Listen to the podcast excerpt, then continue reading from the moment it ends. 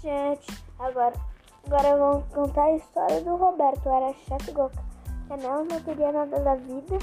Daí ele achou uma mina que ficava na rua bandida, que era bandida, mano. Ele ficava trabalhando no final tentando ganhar dinheiro. E a menina dele ficava todo dia falando que estava no desespero. Precisava de dinheiro para sair com as amigas, beber um pouco, descansar. E ele dizendo, não vamos gastar, porque temos que trabalhar.